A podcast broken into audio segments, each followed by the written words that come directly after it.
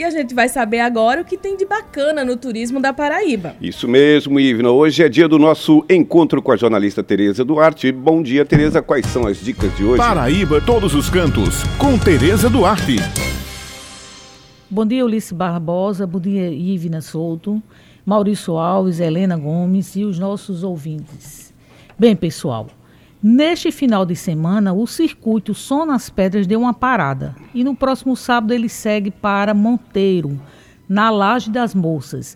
Lembrando aos nossos ouvintes que o circuito Som nas Pedras foi iniciado no dia 31 de agosto último e segue até o dia 23 de novembro próximo. Ele já passou pelos municípios de Juru, no Lajeado Laje Grande, em Matureia, na Pedra do Caboclo e agora segue para Monteiro, na Laje das Moças. Depois ele vai Teixeira, Princesa Isabel, é, Cabaceiras, Serra Grande, Queimadas, encerrando a programação em Boqueirão, no Lagedo do Marinho. O evento é uma realização do governo do estado, com as secretarias de Estado da Cultura Turismo, Empresa Paraibana de Turismo, PBTU, com apoio da EPC, Empresa Paraibana de Comunicação e SEBRAE, além da iniciativa privada. E quem quiser se aproveitar a beleza dos lajedos existentes na Paraíba, aliada à música de qualidade, terá que aguardar até o próximo dia 21, é isso? Pois é, Ulisses, não fiquem tristes, pessoal, porque as ações em prol do turismo da Paraíba não param, né, Tereza? Verdade, Ivna. A dica para este final de semana é no município de Boqueirão, região do Cariri paraibano, onde está acontecendo desde ontem a décima Festa Literária de Boqueirão, a Flibo tendo como tema Todas as emoções se dão através das palavras, este ano o evento homenageia o crítico literário, compositor e poeta paraibano Braulio Tavares.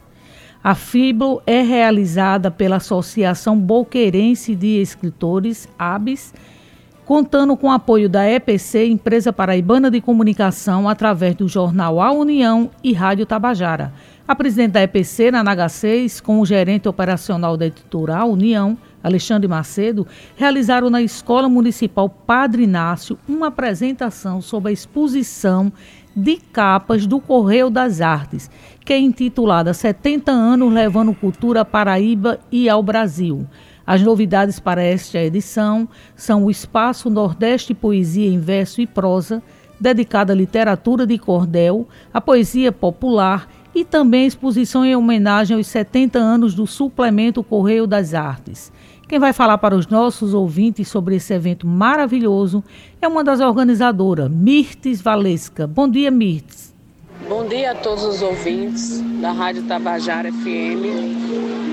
É com grande prazer que nós viemos aqui falar sobre a FLIBO, a décima edição da Festa Literária de Buqueirão, que começou na quarta-feira passada com a tradicional marcha literária percorrendo as principais ruas da cidade de Buqueirão, contando com cerca de oito bandas marciais, centenas de alunos, não apenas da cidade de Buqueirão, mas de cidades circunvizinhas que vieram prestigiar e anunciar que a FLIBO iria começar.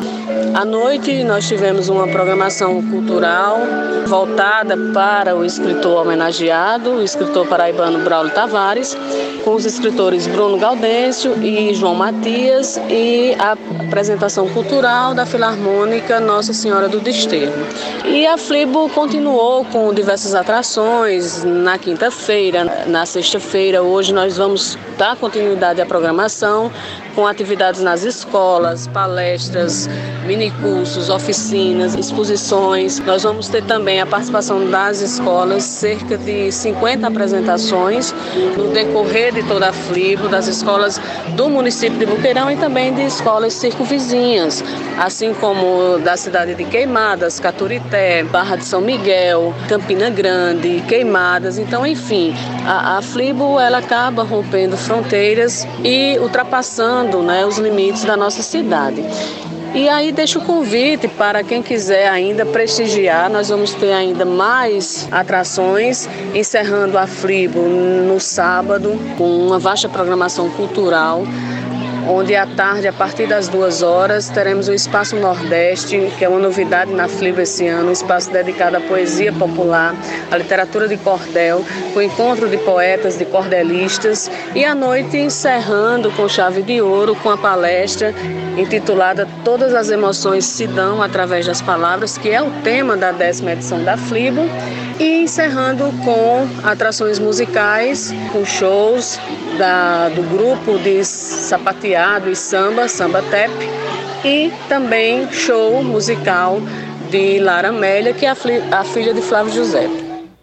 Bem, pessoal, essas são as dicas de hoje. Na próxima sexta-feira eu trago para os nossos ouvintes a programação do circuito Som nas Pedras, que vai acontecer em Monteiro, na Laje das Moças no dia 14. Também lembrando a vocês que no dia, mesmo dia, dia 14, será iniciada a programação do projeto Raízes do Brejo, que é mais um, um, um, projeto do Fórum do Turismo do Brejo Paraibano. E aumenta as possibilidades da, do turismo, né? A pessoa já fica exatamente, com mais opções para Exatamente. Então, é pro lado do Sertão, Cariri e o Brejo também uhum. volta a ter suas atividades. Uhum. Bem, eu encerro minha participação, lembrando aos nossos ouvintes que toda sexta-feira no Jornal União eu tenho uma coluna com muitas dicas bacanas para quem gosta de turismo.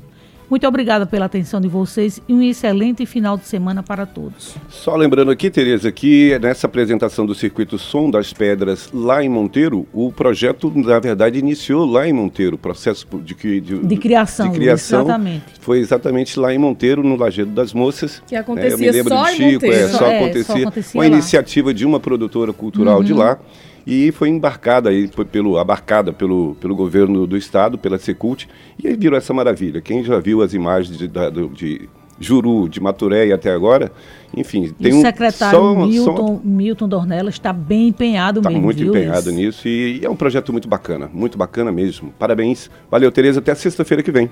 Até lá.